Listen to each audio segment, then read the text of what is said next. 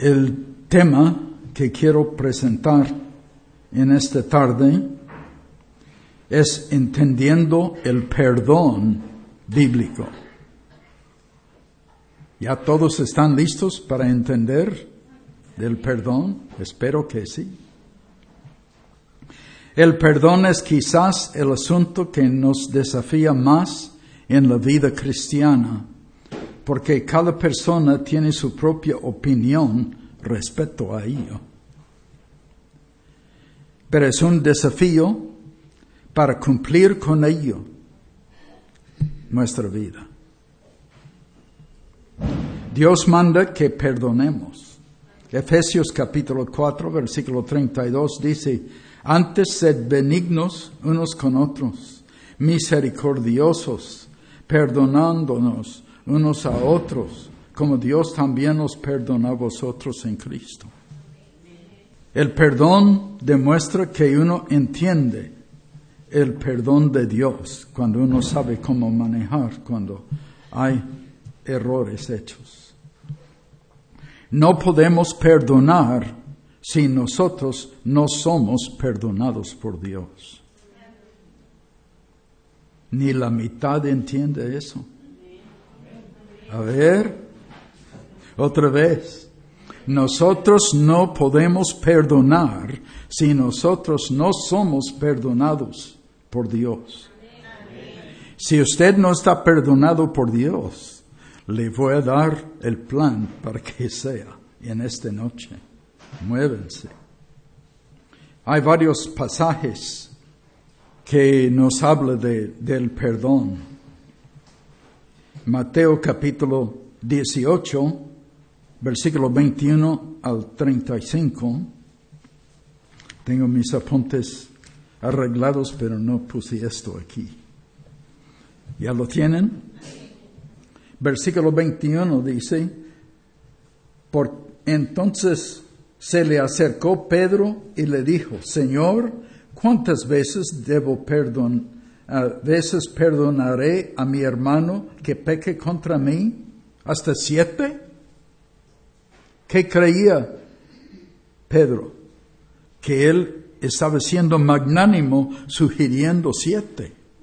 Jesús le dijo, no te digo hasta siete, sino hasta que 70 veces 7. Uy, una contadura tremenda, ¿verdad? 70 veces 7. El primer siervo debía tanto en esa historia aquí que nunca podía pagar. Y su rey le perdonó todo versículo 27. El siervo salió y encontró un consiervo que le debía una cantidad pequeña, pero él tampoco podía pagar. El siervo siguió el ejemplo del rey en su acción con el consiervo. No leímos la sección y sospecho que algunos no saben. Vamos a seguir leyendo versículo 23 de Mateo 18. Por lo cual el reino de los cielos es semejante a un rey que quiso hacer cuentas con sus siervos. Y comenzando a hacer cuentas, le fue presentado uno que le debía diez mil talentos. A este, como no pudo pagar, ordenó su señor venderle y su mujer e hijos y todo lo que tenía para que se le pagase la deuda. ¿Cosa justa? ¿Qué quiere Dios? Pague su deuda. Pague su deuda. Cuando uno tiene una deuda hay que pagar. A este como no pudo pagar, ordenó su Señor, versículo 25, y a su mujer e hijos y todo lo que tenía para que le pagase la deuda. Parece que no lo alcanzó todavía. Entonces aquel siervo postrado le suplicaba diciendo, Señor, ten paciencia conmigo y yo lo pagaré todo. El Señor de aquel siervo, movido a misericordia, le soltó y le perdonó la deuda. Para nosotros quizás sería 20, vamos a bajarle tantito, millones, no billones, 20 millones de pesos. Una deuda, yo creo que de 20 millones para cada uno de nosotros, no hay muchos aquí en ese cuarto que podía pagarlo. Pero saliendo aquel siervo, versículo 28, halló a uno de sus consiervos que le debía 100 denarios, 100 pesos. Denario es la cantidad que uno ganaba por trabajar el día. Y haciendo de él, le ahogaba, diciendo, págame lo que me debes. Entonces su consiervo, postrándose a sus pies, le rogaba, diciendo, ten paciencia conmigo y yo te lo pagaré. Lo escuchamos antes, ¿no? Él lo había dicho al rey, lo mismo. Mas él no quiso, el deudor no quiso, sino que fue y le echó en la cárcel hasta que pagase la deuda. Duro, ¿verdad? Fue duro. Uno que ha recibido gratuitamente de Dios, debemos tener misericordias con otros, ¿verdad? Viendo sus consiervos lo que pasaba, se entristecieron mucho y fueron y refirieron a su Señor todo lo que había pasado. Entonces, llamando a su Señor, dijo, siendo malvado, toda aquella deuda te perdoné, ¿por qué me rogaste? ¿No debíais tú también tener misericordia con tu consiervo, como yo tuve misericordia de ti? ¿Qué dirías tú? ¿Sí o no? Yo creo que sí. Él debía de haber aprendido. Entonces su señor enojó, enojado, le entregó a los verdugos hasta que pagase todo lo que le debía. O sea que lo demás de su vida. Así también mi Padre Celestial, ahora la aplicación, con vosotros, si no perdonáis de todo corazón cada uno a su hermano sus ofensas. El perdón es un acto de cada persona, porque recibimos muchos, muchos problemas. Y nosotros a veces estamos involucrados. El perdón es un compromiso. El perdón requiere tres acciones. Primeramente, la promesa de no mencionar el problema para lastimar al ofensor. Segundo, la promesa de no comunicar el problema perdonado a una tercera persona. Y tres, la promesa de no meditar en ello. O sea, de estar recordando lo que uno ha hecho. Así es que cuando uno arregla un problema, ya está terminado el problema. El perdón es muy similar a la reconciliación. Yo no sé si cada quien aquí ya tiene la reconciliación hecho con Dios. Espero que sí. Si no, yo estoy para ayudarle a encontrarlo. El perdón no depende de que si uno puede olvidar del asunto, ya entonces está arreglado. No, es cierto. No se arregla nada así, ya que no existe. No se puede olvidar de algo a propósito, porque uno piensa en eso. Dios hace obra en esa forma. sino es el resultado de cumplir con la tercera acción de punto B arriba cuando yo le di. Habrá sentimientos, pero el perdón no depende de los sentimientos, sino que de nuestra voluntad. Quizás me diga, pero no puedo olvidarlo. Dios manda en Lucas capítulo 6, versículos 27 y 28. Pero a vosotros los que oís os digo, amad a vuestros enemigos, haced bien a los que os aborrecen, bendecid a los que os maldicen y orad por los que os calumnian. ¿Fue demasiado largo para recordarlo? Lo, repito. Quizás sí.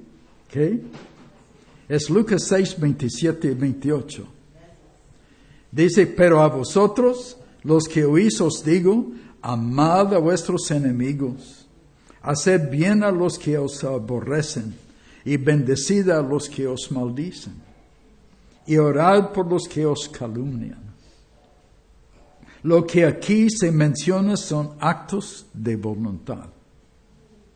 Se obedece los mandatos de Dios. Primeramente, la ira dará lugar a la mansedumbre. Su frustración será vencido por la paz. Su ansiedad cederá el lugar a la tranquilidad. Piénsalo. Ese es el proceso que opera en estas situaciones ahí. El perdón no quiere decir que todas las consecuencias serán quitadas. Ejemplo bíblico. David con Betsabé. Segunda de Samuel, si no conoce de dónde voy a tomar mi siguiente ejemplo. Segunda de Samuel capítulo 12, versículo 1 al 4. La historia de Natán contó, que Natán contó a David. David dijo, versículo 5, vive Jehová, que el que tal hizo es digno de muerte. Buen juez. Luego le aclaró que David era la persona. Leí la palabra de, de gloria, dice, ouch. Ay. Ahí está, ¿verdad? Entonces dijo David a Natán, cuando él le platicó tocante a Betsabé y todo lo involucrado ahí. Pequé contra quién? Jehová. Lo reconoció. David lo reconoció. Pequé contra Jehová y Natán le dijo a David, también Jehová ha remetido tu pecado no morirás. Uh, ¿Qué le iba a suceder? Lo que él dijo, dio al esposo de Betsabé, porque él mandó matarle por el ejército ajeno, eh, eh. Pero lo que le dijo, problemas en su familia debido a este pecado. Año tras año tras año. Así es que no hubo excepción. Problemas en la familia. Por un rato de gozo, hay que pensar en el perdón en la práctica que nosotros tenemos que hacer con otros. El programa, cuando el arrepentimiento es rápido, se encuentra en Lucas capítulo 17, versículo 3 y 4. Dice, mirad por vosotros mismos. Si tu hermano pecare contra ti, repréndele. Y si se arrepintiere, pueden adivinarlo, aunque no lo vio, ¿verdad? Perdónale. Y si siete veces al día pecare contra ti, ¿qué? Siete veces al día volveré a ti diciendo, me arrepiento, perdónale. Yo creo que la mayor parte de nosotros tendríamos problemas ahí. Solamente tengo como 10 páginas. No, no tanto. Bueno, vamos a pensar entonces del perdón en la práctica. ¿Cómo se hace? Cuando el arrepentimiento es rápido, Lucas 17, 13 y 4 dijo, mirad por vosotros mismos. Si tu hermano pecare contra ti, ¿qué hay que hacer? Perdónale. Y si siete veces al día volviere a ti diciendo, me arrepiento, ¿qué hay que hacer?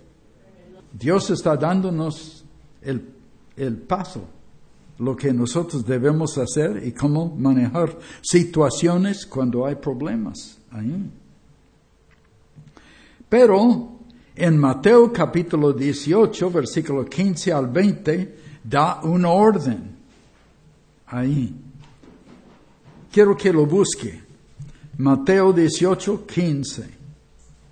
¿Ya lo tienen? Por tanto, si tu hermano peca contra ti, ve ¿Y qué? Repréndele. Estando tú y él que... Ay, ese no, no tiene chiste, ¿verdad? Mejor juntar unos ocho o diez personas para ya tener un buen, buena plática, ¿verdad? ¿Qué dice Dios? Si te oyere, has ganado a tu hermano. ¿Hay solución? Según Dios, si uno hace el plan correctamente, hay solución. Mas, si no te oyere, toma aún contigo a uno o dos, para que en boca de dos o tres testigos conste todo palabra, con dos testigos. ¿Cuántas veces gente me han dicho, hermano Samuel, yo tengo un problema con fulano de tal. Yo pido que vaya a hablar con esa persona. yo no tengo problema con esa persona. Usted tiene que ir a hablar con esa persona. No es la primera vez. Ustedes que ya son, pues, ya que lleva años conmigo aquí, lo ha escuchado más que una vez, ¿verdad? Que ese es el, el plan que Dios dice en su palabra. Primeramente a solas y luego con testigos. ¿Testigos? ¿Del hecho? No. Del problema no. Porque ¿cómo va a poder ver una cosa que sucedió? sino que testigo de que la persona está intentando arreglar. Porque Dios quiere que resolvemos problemas que están en nuestras vidas. Y si uno con otra persona no logra, entonces, por eso los dos testigos para poder constar de que hizo la lucha. ¿Entendido? Bueno, seguimos. Tercer paso. Ese no es parte del mensaje.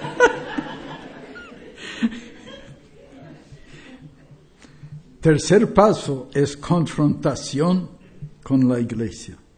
¿Por qué?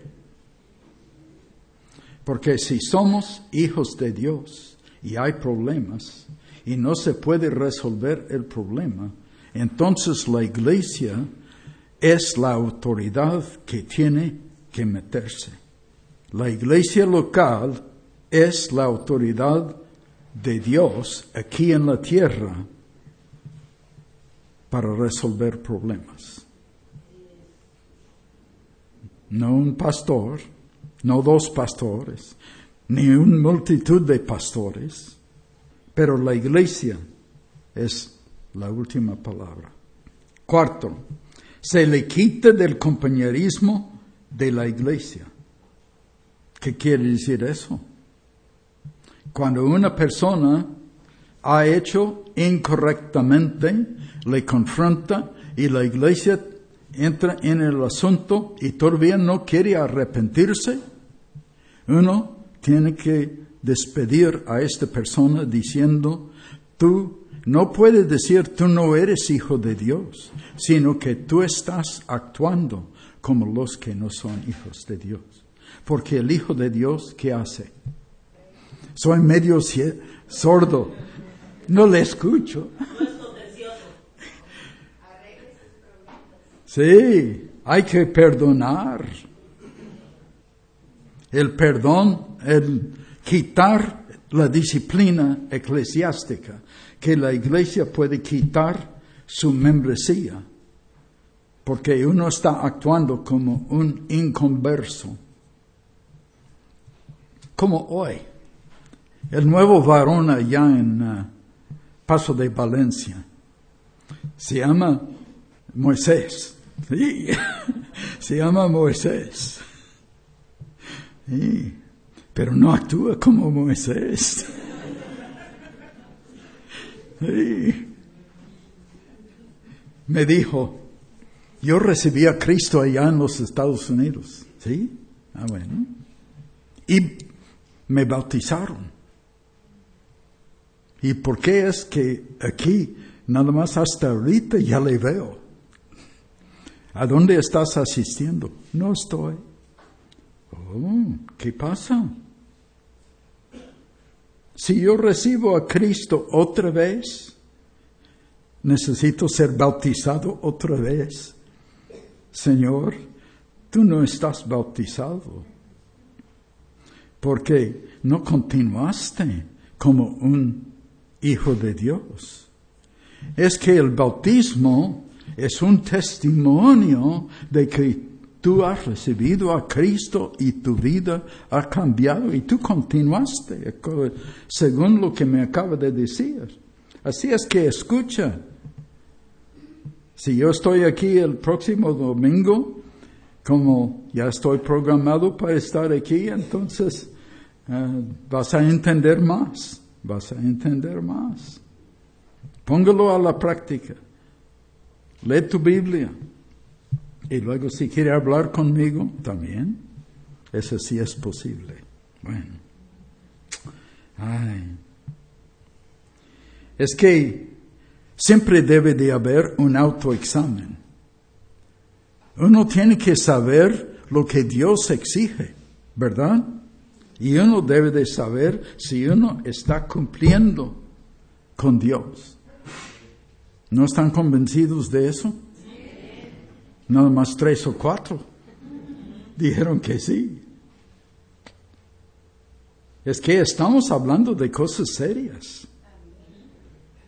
Proverbios 10, 19 dice, en las muchas palabras no falta pecado, mas el que refrena sus labios es prudente. La cita, si no lo agarró, es Proverbios 10, 19. No hay que destruir buenas palabras con actitudes equivocadas. Proverbios 25, 11 dice, manzana de oro con figuras de plata es la palabra dicha como conviene. No hay que usar palabras que, que no pega al ras del asunto. No se debe de confesar lo cometido justificándose en la culpa de otro. Te golpeé porque tú me pegaste primero. Así. Y no diga, ¿estás dispuesto a perdonarme? Esa no es la pregunta que debe de hacer. ¿Me perdonas? Hay diferencia, ¿no? Cuando uno confronta a otro, ¿me perdonas? ¿Nadie? Paso dos es que lleva con testigos y habla con la persona otra vez. Antes Si todavía no hay resolución de problemas, entonces tercer paso es ir con la iglesia. Es que Dios tiene su orden y su plan. Y necesitamos aprender a seguir el programa de Dios, no el programa nuestro. Mi quinto punto es pasos para la persona ofendida que no tiene la posibilidad de tener contacto con la persona que le ofendió, que se niega o que se niega a arrepentirse. Una persona ya murió. Ni modo. Si está en el infierno no puede ir a pedir perdón. Si está en el cielo tampoco. Así es que contacto con una persona que ya no está o quizás está en otro país. No es posible. Entonces, uno tiene que empezar con su propia actitud. Dios quiere que nosotros seamos perdonadores.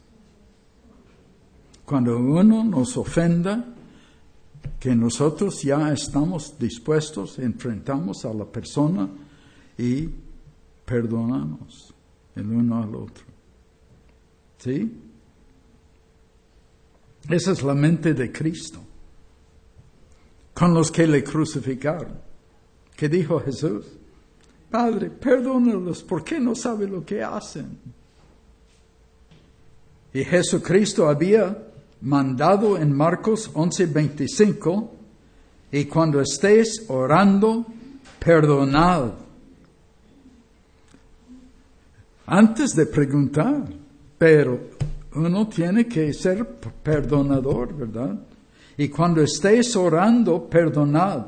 Si tenéis algo contra alguno, para que también vuestro Padre que está en los cielos os perdone a vuestros, a vosotros vuestros pecados. ¿Qué? Porque no tenemos el borrador ya borrado bien. No hemos tratado todas las las veces que hemos causado problemas con otros. Así es que búsquele otros, otra cita. Romanos capítulo 12, versículo 17 al 21. Y quiero que lo lea conmigo. Romanos 12. Yo voy a leer el primero y luego ustedes hasta termino con 21. No paguéis a nadie mal por mal. Procurad lo bueno delante de todos los hombres.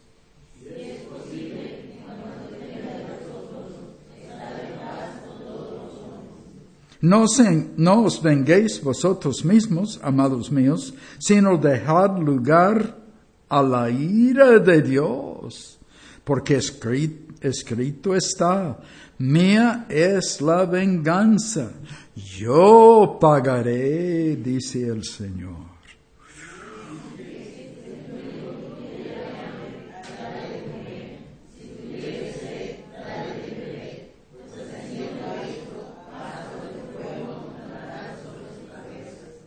No seas vencido de lo malo, sino vence el bien, el mal. Buenos consejos, ¿verdad? Pues son tantos que quizás no lo hemos aprendido. Debo de empezar desde el principio otra vez para repasar. No, yo tengo otras cosas que quiero compartir. Efesios capítulo 4, versículo 31 dice, quítense de vosotros toda amargura, enojo, ira, gritería y maledicencia y toda malicia. Quítala, dice. Hebreos 12, 15 dice, mirad bien, no sea que alguno deje de alcanzar la gracia de Dios, que brotando alguna raíz de amargura os estorbe y por ella muchos sean contaminados. O sea que raíz habla de cosas creciendo, ¿no? Así es que cuando está en nosotros, crece. Depende de cuántos días pasan a ver qué tamaño es. Cuando ya hablamos con la gente que hemos ofendido. Por eso debe de ser inmediatamente. Para que no crezca tanto. Dios es el único que puede aplicar la venganza correcta. Y cuando nosotros queremos aplicar la venganza, nosotros estamos intentando a operar en el lugar de Dios. Porque Dios dice, la venganza es mía. La venganza es mía. No me lo quite aunque esa es agregación mía. No me lo quite, ahí está. Preguntas comunes en relación al perdón. ¿Es el perdón igual a una disculpa? No. El perdón es de Dios. Dios nunca tiene disculpas. La disculpa es del mundo. Qué fácil es aprender las cosas del mundo, ¿verdad? Porque ellos no conocen el perdón, que es la fabricación de la contraparte de Satanás. Así. ¿Es necesario perdonarse a uno mismo? La Biblia nunca habla de esto. Entonces no. Pero es necesario tratar con su propia culpa en el problema. Es necesario mostrar frutos de arrepentimiento. Juan Bautista dijo a los fariseos, un grupo de líderes espirituales en Israel, mostrad frutos de arrepentimiento cuando querían que Él les bautizara. Y Juan Bautista no los bautizó porque no tenían sus frutos de arrepentimiento. Es lo que le, le, di, le pregunté a Moisés hoy. ¿Sus frutos de arrepentimiento los tiene? ¿Me puede platicar de cómo tú funcionas con el, mandato de Dios? Mejor platicamos la semana que viene. Me dijo. Bueno, entonces, tengo uh, consejería la semana que viene, cuando voy. ¿Cómo es posible decidir cuando es correcto confrontar? Creo que es una pregunta que debemos contemplar. Debemos confrontar a alguien que le ofendió hace 20 años. ¿Qué es lo que Dios dice ¿Cuándo debemos confrontar? En el momento si sea posible, ¿sí? ¿Es necesario tratar con cosas que todos hacemos? No porque otra persona quiere decir que está bien hacerlo. ¿No? Es necesario mostrar frutos de arrepentimiento como Juan Bautista dijo? Yo creo que sí, debemos verlo. Cuando yo me casé con mi esposa Elena, ella ya había sido bautizada. Apenas había recibido a Cristo. Era miembro de una iglesia bautista en su pueblo, pero ellos no enseñaban la palabra de Dios.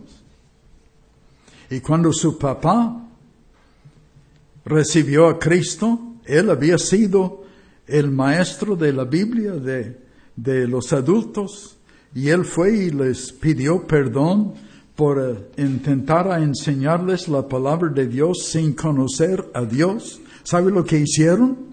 Le quitaron la clase. No querían escuchar a él. ya era un loco en vez de caminar unos cuantos pasos para ir al templo. Manejó cada domingo en la mañana 40 minutos para entrar en Columbus, Ohio, para llegar a la iglesia donde nos casamos.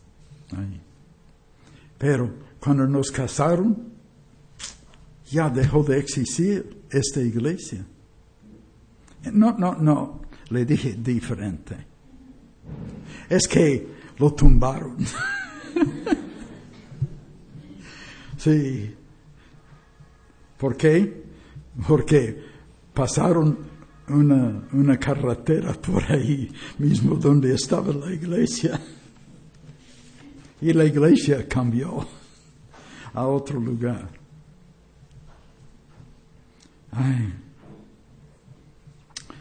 Hay otra cosa que quiero mencionar.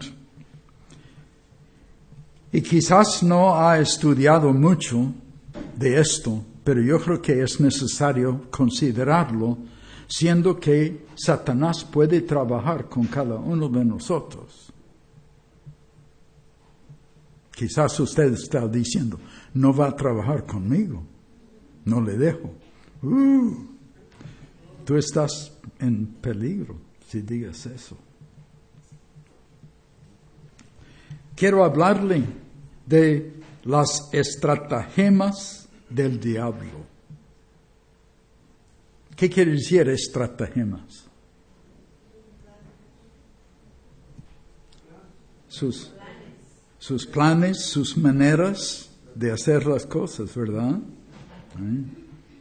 Son ideas disfrazadas como pensamientos que nos parecen bien y suenan bien, pero son corruptos. Viniendo de Satanás, todo es corrupto que propone. Nada más dos o tres. ¿Están de acuerdo con eso? ¿Cuánto de lo que propone Satanás a nosotros está mal? No escuché. Ah, bueno, ya despertaron.